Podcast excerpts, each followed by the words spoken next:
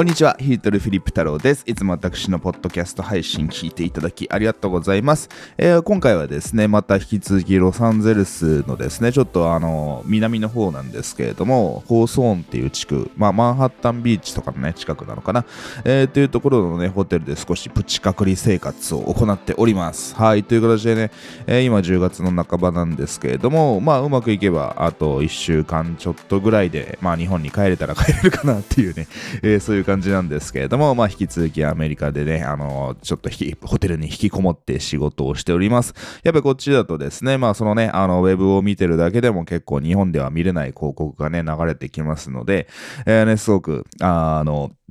非常に勉強になるなと思ってまして、まあそれをね、あの参考に僕もいろいろ新しい広告を作っていますので、まあそのあたりのね、新しいノウハウなんかは僕のクライアントさんに優先的にお伝えしますけれども、まあ一般的にね、こういった無料でもね、あの、またお届け、5回解説していきたいなと思ってますので、それはね、また今後楽しみにしておいてください。えー、さて、えー、今回のテーマはですね、ちょっと前からたま、あのね、あの、機会機会があれば話したいなと思ってたテーマなんですけれども、そのフォーモの競争恐怖から逃れなさいと。ね、フォーモーのプレッシャーから逃れなさいっていうのをお話をしたいなっていうふうに思います。フォーモーってなんやねんっていうね、思うかもしれませんけれども、えフォーモーって言葉がですね、結構英語圏ではね、この数年よく聞く、えー、言葉なんですよ。で、えっ、ー、と、それ何かっていうと、FOMO ですよね、フォーモー。で、って思うんですけれども、それ何かっていうと、fear of missing out と。ね、何かを逃してしまう、あの、恐怖。なんかそのね、世の中では面白いことが起こってるんだけれども、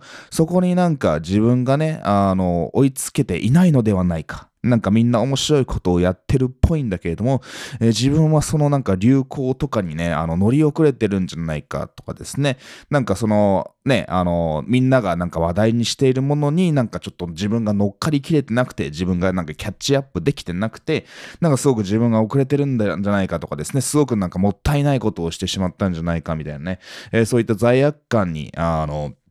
苛まれてしまうことってよくあるんじゃないかなっていうふうに思うわけですよ。で、まあ、これがなぜね、あの、その話題話題にしようかと思ったかっていうと、これって、この、なんていうのかな、fear of missing out フォームとね、あの、恐怖感とかプレッシャーっていうのは、すごくやっぱり今の時代に特有なものだなっていうふうに思います。で、別に僕もね、他人事じゃなくて、僕もやっぱり今回アメリカに来て、まあ、ちょっとそれのプレッシャーにね、なんか少しね、負けそうになってね、少し気分が落ち込みそうになったりしたこともあったので、やっぱりみんな、そういったね、なんか、そのね、今の時代、そのいろんなやっぱコンテンツもあるし、チャンスもあるしっていうね、えー、そういった、まあ、素晴らしい時代なんだけれども、まあ、そこのなんていうのかな、功罪といいますか、ちょっと弊害的な部分もね、少し出ているので、まあ、そこにね、ちょっと気をつけてほしいなっていうふうに思って、このね、あの、エピソードを収録していますので、えー、ぜひですね、そのもしかあなたがね、あの、こういったちょっとね、今回お話しするような少し恐怖感とかプレッシャーを感じているようであればね、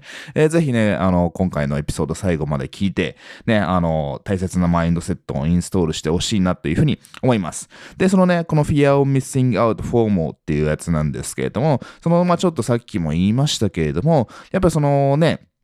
今の時代いろんなコンテンツがあるわけじゃなじゃないですか。例えば一消費者としてもですね、ウェブ上で、ね、まあもちろんウェブ以外のテレビとかものね、媒体もありますけれども、なんかね、まあウェブだけにしましょうか。僕テレビとか全然見ないんで、まあウェブだけで考えてもですね、そのね、スマートフォンなりタブレットなりパソコンでもいいですけれども、スマートフォンを開ければね、いろんな番組、チャンネルがあるわけじゃないですか。まあそれこそね、プラットフォームだけで言っても、まあインスタグラムね、まあ YouTube とかでかいですよね。YouTube があって、Facebook があって、Twitter があってですね、TikTok があって、あとなんか Pinterest とかもあって、クラブハウスもあって、でね、あの、ネットフリックスとかアマゾンプライムとかのね、そういった動画コンテンツもあるし、まあ、このポッドキャストもそうなわけじゃないですか。まあ、すごくね、あの、ウェブ上のチャンネルってのがね、あの、非常にね、あの、多様化してきたわけですよ。で、それにすべてしっかりキャッチアップするってことは難しいっていうか不可能なわけじゃないですか。まあそれこそ例えば私もね YouTube 好きでよく見てますけれども、そのね YouTube にしてもね、あのね、世の中で起こっているなんかね話題のことを全部しっかりキャッチアップするとか、ね、あのもちろん YouTube でね、発表、公開されてる全てのビデオを見ることなんて当然不可能ですし、なんか自分に興味があるようなビデオを全部見るっていうことも不可能じゃないですか。一日中ね、YouTube 見てればまたあれかもしれませんけれども、まあ、そんなね、僕らはね、仕事もしていればそんな時間はないわけですよ。っていう形で、今の時代すごくね、あの、例えば一消費者、ね、一コンシューマーっていうのかな、あの、コンテンツを消費する立場としても、すごくいろんなコンテンツがあって、ね、そのなんかネットフリックスでこんな話題のドラマがあるけれども、なんかそれ見れてないから私なんか流行に乗り遅れてるんじゃないかとかですね、なんか新しいゲームとかね、がリリースされてツイッターでなんか話題になってるけれども、あ、なんかやってる時間ないな、なんか私乗り遅れてるんじゃないかとかですね、なんかみんな盛り上がってるのに一人だけなんかね、あのタイミングを逃してしまって、なんかまた後でやり始めたら見始めたらもうみんなブームは去っててね、誰ともなんかね、話が合わないというか今更みたいなね、そういう風に思ってしまう恐怖って結構あるんじゃないかなっていうふうに思うわけですよ。ね、まあそれがね、あの、消費者としても、してのね、fear of missing out フォームだと思うんですけれども、ね、まあそれもありますし、まああとはですね、まあこれを聞いていただいてる方は、その情報をね、受け取るだけじゃなくて、情報を発信されている方だと思うんですよ。僕もね、情報を発信して、ね、まあ今の地位といいますか、まあ多くのクライアントさんにですね、こういった情報を発信であったり、ネット上でね、あの商売をして、広告をやって、マーケティングセールスとして、うまくビジネスをね、拡大させる方法をお伝えさせていただいてるわけなんですけれども、まあ本当にね、そのね、あの、こっちの発信者としてのフォーモーとかの方がすごくやっぱりその深刻なわけじゃないですか。ね、そのやっぱりその仕事ですので、そのビジネスとかのね、あの、事業の売り上げとかね、あの、事業の経営に関わることですので、すごく大切なことだと思うんですけれども、そのやっぱりね、まあ今年2021年最初クラブハウスがね、日本でもね、ちょっと話題になりましたよね。だからその、それもすごくなんかフィアをミッシングアウトって考え方がすごく合ってるのかなと思うんですけれども、そのクラブハウスでなんかね、あの、っていうなんかアメリカ初のね、なんか話題の SNS が日本に上陸したぞと。で、なんか招待制で、なんかね、あの、招待してもらえないと入れないみたいな形で、その招待する権利がすごくね、有料で販売されたりもしたわけじゃないですか。で、なんか面白いことが起こってるらしいと。で、なんかみんなクラブハウス、クラブハウスって言ってるから、なんかやらないとまずいんじゃないかみたいな形で、クラブハウスやってないのおかしいんじゃないのみたいな形ね、プレッシャーもあって、結構一時期皆さんね、クラブハウス開いてたと思うんですよ。まあ僕も一時期ね、開いてましたけれども、まあでもこれなんかね、ずっと通知オンにしてたら、もう仕事になんねえなと思って、通知を切ったらですね、もう全く見なくなったので、そのまま一応アップリはね、あの入ってますけど、最後にアプリ立ち上げたのも何ヶ月前かなみたいな感じで覚えてない感じで、そのクラブハウスとかもまあ僕もやってないんですけれども、そのやっぱり僕もね、その時に思ったのが、そうね、まあ最終的に僕もね、あの、早いタイミングで、まあこれは別にやんなくてもいいかなと。ね、別にあんま僕もね、ライブ配信とかをなんかしょっちゅう毎日のようにね、朝毎日やりますよみたいな、そういうことができるタイプでもないですし、まあ誰かと一緒にね、じゃあクラブハウスやりましょうよみたいな、そういったね、あの、なんていうのかな、あの、交流、人に声かけるのがね、あの、あんまり好き、得意なタイプ、社交的な人間ではないので、ちょっとぼっちなね、あのタイプなので、まあその、なんていうのかな、まあ一人でもいつでも好きな時にできて、録画をね、あの好きな、録音を好きな時に聞いてもらうって、こういったポッドキャストの方が僕にも合ってるなって、僕には合ってるなって判断したので、まあクラブハウスはやめたわけなんですけども、あれもやっぱりすごくフォーモーのね、なんかプレッシャーがあったと思うんですよ。ね、これやってないと恥ずかしいんじゃないの？ね、クラブハウスとかね、なんか新しい、まあクラブハウスに限らずですけども、今後新しいね、えー、ものが出てきたり、ソーシャルメディア、プラットフォームとかですね、マーケティングに使える媒体が出てきたりとかするわけじゃないですか。とか、もしくは最近であればですね、まあ TikTok もね、あの存在でかいと思うわけですよ。ね、あの TikTok がなんかの視聴時間が YouTube をね、抜いたみたいな結構なんかそういった統計が出てきて、やっぱこれから TikTok だみたいな流れになってるわけじゃないですか。まあ僕もね、それで一応ね、TikTok にね、たまにあのテスト的にね、あの動画アップしてみたりはね、あの余裕がある時にまあしてたりしたりはしていますけれども、そのやっぱりその TikTok をやらなくちゃいけないんじゃないかみたいなのも結構なんていうのかな、プレッシャーになってる。まあ TikTok TikTok に限らずですけれども、まあ、僕もね、いろんなソーシャルメディアに動画アップしてますけれども、なんかやっぱりそのね、これからゼロから始めたい人にとって、すごく選択肢がね、あの、まあ、ある、選択肢があることはたくさん、ね、たくさんの選択肢があって、いろんなチャンスがあることは素晴らしいんですけれども、でもそれが、なんていうのかな、チャンスが多すぎて、できることが多すぎて、ね、よく英語だとオーバーウェルミング、圧倒されてしまうっていうね、言葉よくすごく海外の人使うんですけれども、まあ、まさになんかもうパニクっちゃうみたいな、ね、なんかいろんなことができるのはいいことなんだけれども、その反面なんか、あれもやらなくちゃいけない、これもやらなくちゃいけない、ね、どれやればいいのかわからない、ね、みんなこれやってるけど私これやってないから、私ダメなのかなみたいな感じ話で、私だけなんかを、ね、あの、置いてかれちゃうんじゃないかと。ね、私これやってないからダメなんじゃないかっていう形で、すごくね、なんかちょっとメンタルを病みやすい、ね、まあコロナのね、あの、まあコロナもだいぶ収束してきたと思いますけれども、まあこの2年間ぐらいのですね、まあコロナの時期の中も、っていうね、そういった状況もあって、少しメンタルを落ち込んでしまうことももしかしたらね、あの、あるんじゃないかなっていうふうに思うわけですよ。そういう意味でね、こういった、そのなんて自分がね、そのなんか何かを逃してるんじゃないか、何かをミッシングアウト、ね、なんかそのみんながやってることに追いつけてないんじゃないかっていうのは、すごくやっぱりね、あの、人のね、なんていうのかな、人をネガティブにするね、危険性があると思うわけですよ。で、その僕もね、あの、なぜこういった話をしようと思ったかっていうと、そのやっぱセミナーね、この、9月ね、9月に来て10月で本当はもうアメリカにいるはずだったんですけれども、まあ、ちょっと妻がコロナ陽性になってしまったので、まだね、少し帰国を延長してですね、また PCR 検査を受けてからよ、あのね、陰性になれば 帰れるんですけれども、そのアメリカでね、あの、二つぐらいイベントに参加したわけですよ。で、その一つのイベントは、そのもう、同時にね、複数のね、あの、ステージがあって、いろんなね、あの、100人以上の登壇者が3日間で、あの、登壇しますみたいな、まあ、いわゆるフェスティバル型のフジロックみたいにね、同時に複数のステージがあって、どのステージに行ってな、どの話を聞こうかな、みたいな、選ぶような、あのイベントだったので、そのやっぱり物理的にね、すべての人の話を聞くことはできないわけですよ。そうすると、なんか、今日なんかね、こっちも聞きたかったけど、これも聞け、あのー、ね、あのー、こっちは人は聞けなくて、みたいな。まあ、それで録画も買ったんですけど、まあ、なので、Fear of Missing Out はね、別に解消されるからよかったんですけども、そうなんかね、あの、やっぱり、この人の話ちょっと聞き逃しちゃったな、みたいな形で、なんかすごく俺もったいないことしたんじゃないかとかですね、なんかこっちじゃなくてこっちのね、ステージ行けばよかったかなとかですね。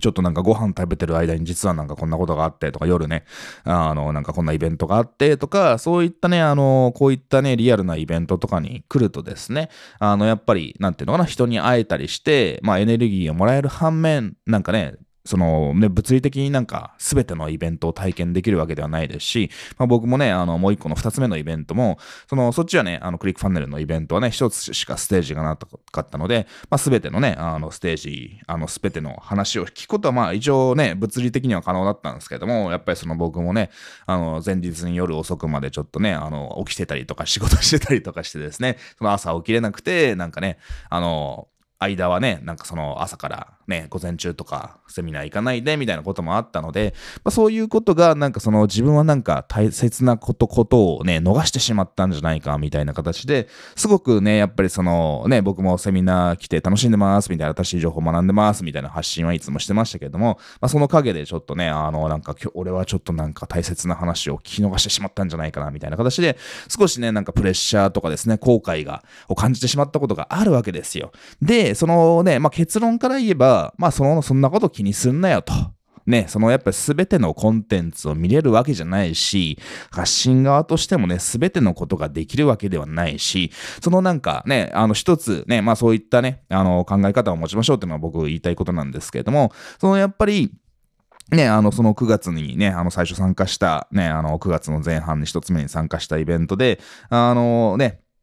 その、そこの会社のね、あの、デジタルマーケッターって会社の社長が言ってたんですけれども、そのやっぱり大切なことは、その何をやらないかを決めることだよって言ってたわけですよ。ね、その今の時代、本当いろんなチャンスがあって、あれもこれもできるんじゃないか。ね、ソーシャルメディアもこれもあれもできるし、ね、まあ、あの、まあ、それこそもっとでっかいね、ビジネス事業とかの話をすれば、あのね、こんな新規事業をやって、ね、ツイッターとかでなんか芸能人がね、飲食店を始めました。こんな事業もやってます。今、いく、何つも5つの事業やってますみたいなこと人いるじゃないですか。まあ僕も最近ね、僕の、あの、コミュニティに入っていただいた若者がいるんですけれども、その4つ事業やってますみたいな形で、まあ素晴らしいなと思うんですけど、まあ一人でね、そんな4つの事業できるわけないじゃないですか。ごめん、聞いて、これ 聞いてたらごめんなさいね。別になんかディスるつもりはないんですけれども、そのなんか、なんか、あれもやっぱこれもやってね、なんか、いろんなことをやるのがかっこいいとかね、そのなんかフル、フルでね、あの、寝る間も惜しんで働いて、あれもやってこれもやって、今流行ってることを全部体験したいみたいな。でも、それをね、それができないと、でも、すごくなんか遅れていて、みたいなね。えー、そういった考え方になりがちなのかな、そういったプレッシャーを感じがちなのかなっていうふうに、えー、思うわけなんですよ。でも、そのやっぱ僕がね、僕もね、いろんなことを経験してきて、まあそのね、あの、セミナーで、そのね、お話を聞いてすごく思ったのが、まあ本当にその通りだなと。つまり、そのやっぱり、やらないことを決めることね、その何でもできるからこそ自分はあえてこれはやらないぞと、ね、っていうのを決めることができた人ってすごくあの強いなっていうふうに思うわけですよ。ね、僕のクライアントさんでもね、いろんな人いますけれども、そのやっぱり、例えばね、まあ僕も言ってるのは、そのやっぱ今動画やらないのまずいよと、ね、言ってるわけですよ。ね、やっぱ動画やることによって、まあ広告にしてもこういったね、あの、まあこれはね、音声で今収録してますけれども、まあ YouTube とかですね、ライブ配信とか、あの、そういったね、動画を使うことによってすごくね、あの自分のことを効率的に知ってもらうことができるわけじゃないですか。ね、すごく影響力があるのがね、あの動画だと思うわけなんですけど、まあ、あえてやってない人とかもいますからね、僕のクライアントさんで。ね、やっぱその動画が苦手だし、あの、やっぱそのね、定期的に動画をね、アップすることはその得意じゃないから、でもその代わり毎日メルマガを書くようじゃないですけれども、そのやっぱりすごく自分の得意な文章を書く、ね、ブログとかメルマガを毎日書くっていうことにすごくフォーカスをしてる方が、なんだかもね、結構いらっしゃるんですよ。で、その人たちが、じゃあ動画そんな使ってないからうまくいってないかっていうと、そんなことはないです。うまくいってます。やっぱコロナ禍になってから、あの、コロナ禍前よりもね、すごくね、あの、やっぱデジタル化で、ね、あの、すごくオンライン上で、ね、あの、コンテンツを見たりとかね、スキルを増やしたいとか、デジタル化したいっていうね、人が、まあ世界中もそうですけど、日本でも増えたわけなんですけども、まあそのね、僕もありがたいことにそうですけど、そういった恩恵を預かって、そのやっぱ皆さん軒並みね、軒並みね、やっぱその収益ね、売り上げ上がっているわけなんですよ。えー、っていう形でですね、そのやっぱり、あのね、あの、もちろん今の時代ね、動画をやらないってのはちょっともったいないかなって僕も思うんですけれども、まあね、あの、それでも別に動画をあえてやりませんよと。で、まあその人たちもね、今後将来的にやるかもわかんないですけれども、なんかあえて無理に最先端に必ずしも飛びつくことが、あの、最適解だとは限らないんですよ。ね、あの、そのイベントでね、言われてたのが、まあ、これまでのポッドキャストでも言ったかもしんないですけども、そのやっぱりその10年後でも残ってるものをね、大切にしましょうねと。なんか新しくね、あのね、出てきたね、 shiny object とか言うんですけど、キラキラした新しい話題性があるトレンドなものにみんな飛びつくんですけども、まあそれってね、新しいだけで過大評価されてるわけじゃないですか。ね、あの、じゃあクラブハウスがどうなんだと、どう今後どうなるかね、わかんないですけども、まあ明らかに過大評価はされてましたよね。過大評価っていうね、言葉も、まあその手合ってるかわからないですけども、まあでもそのね、あの話題性でみんなやってるからつってみんなやって、でもその後ね、まあ今一部の人もやってるかもしれない、一部やってるかもしれないですけども、まあそこからね、あの、実際にさーっと人が引いていって、ね、まあ今実際どのぐらい使って、ね、あの毎日クラブハウス立ち上げてる人がいるかは、えー、わからないですけれども、まあ、その実際の評価っていうものがね、その後明確になっていくわけじゃないですか。まあ、そういう意味で、みんな新しいものに飛びついて、なんかこれをやらないと私は遅れてるんじゃないか、私はね、あの、ダメなんじゃないかっていう形でですね、そういったなんかプレッシャーに負けてしまって、ね、なかなか、あの、せっかくはね、あの別に本来はそれやんなくてもいいのに、なんかすごくね、あのそういったトレンドを追いかけることにあの時間を使ってしまって、本来はもっと効果があることをなかなかできない方ってもしかしたらね、かなり多いんじゃないかなっていうふうに思うわけですよ。まあ、私でもそういったね、トラップに引っかかりそうになったというか、若干引っかかったところはね、まあ正直あるなっていうふうに感じてるので、まあそのね、あの同じようなプレッシャーを感じて、ね、なんか無駄な時間を使ってしまったなとかね、思ってる方いらっしゃるんじゃないかなっていうふうに思います。なので、そのフィアオミッシングアウトっていうものはですね、そのまあ今の時代すごくいろんな選択肢があって、まあ自分の知らないところでですね、なんかこんなイベントとかこんなね、あの催し物とかこんなね、なんかコンテンツが見れてみたいな。そういったその誘惑っていうのかな、その情報とかイベントとかね、あのまあリアルなイベントはそんなないかもしれないですけれども、あのね、あの、そういったイベントってたくさんあってですね、あの、なんかそれにキャッチアップできないと自分はダメなんじゃないかっていうふうに感じがちなんですけれども、まあ、その後やっぱりね、あの、そこで損切りするじゃないですけども、そのやっぱりね、自分にとって優先順位は何なのかなと。ね、そのなんか世の中のね、話題にしっかり追いつくことよりかは、えー、もしかしたらね、そのしっかり家族との時間を大切にすると。ね、そのなんかコンテンツを見たりとかね、なんか新しいことをね、あの、やりは、やることにね、時間を使うよりかは、まあ今のね、あの、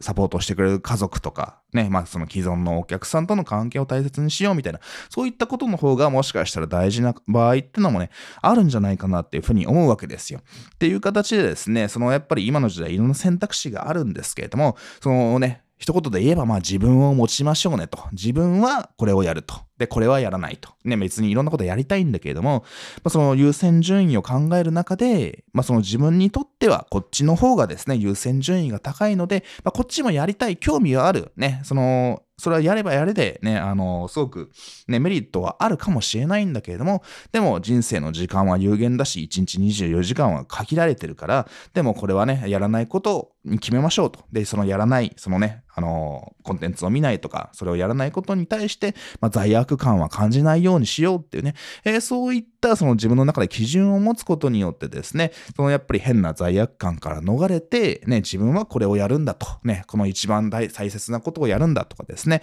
そのね、10年前からあって10年後も残っているであろうね、そういった媒体で発信しようみたいなね、あのこともさっきちょっと言いましたけれども、まあ自分はこれをやる、まあ YouTube に専念するとかですね、あの自分はまあ Twitter をやるとかでもいいし、ね、あの、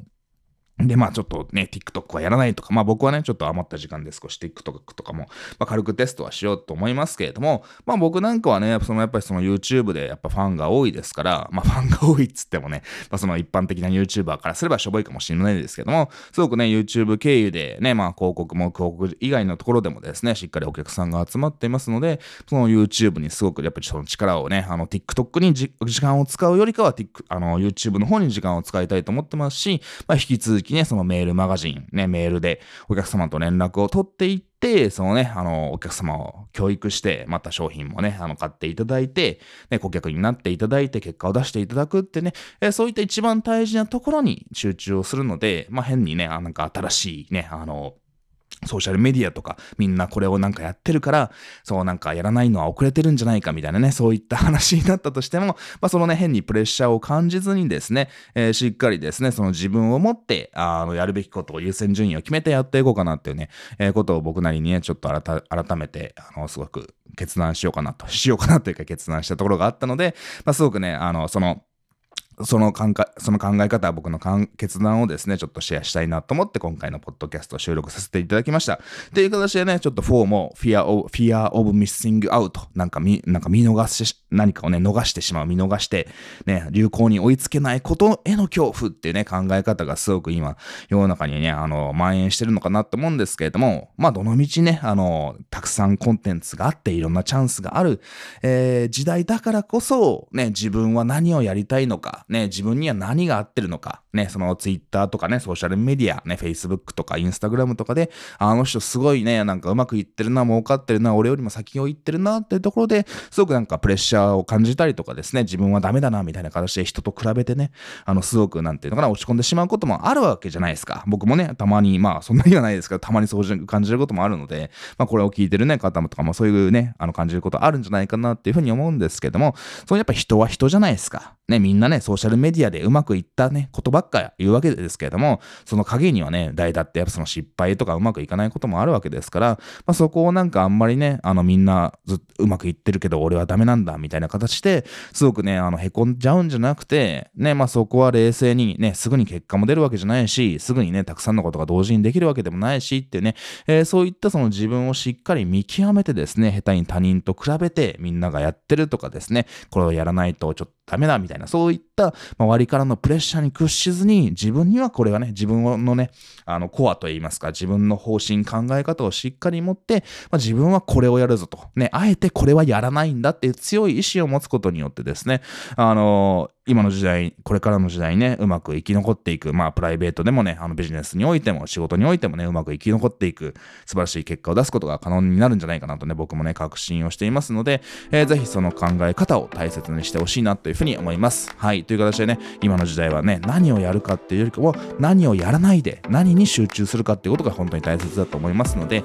何に集中するかをね、改めてこの機会に考えて、ね、いただいて、そういったフィアオブミッシングアウト、ね、その世の中中のトレンドとかね、みんながやってることをあえてやらない勇気っていうこのをね、しっかり持ってほしいなというふうに思います。えー、それでは今回も最後まで聞いていただきありがとうございました。またね、あの、ちょっと時間があればもう一回アメリカからね、配信したいと思ってますので、次回の放送も楽しみにしておいてください。それではまたね、バイバイ。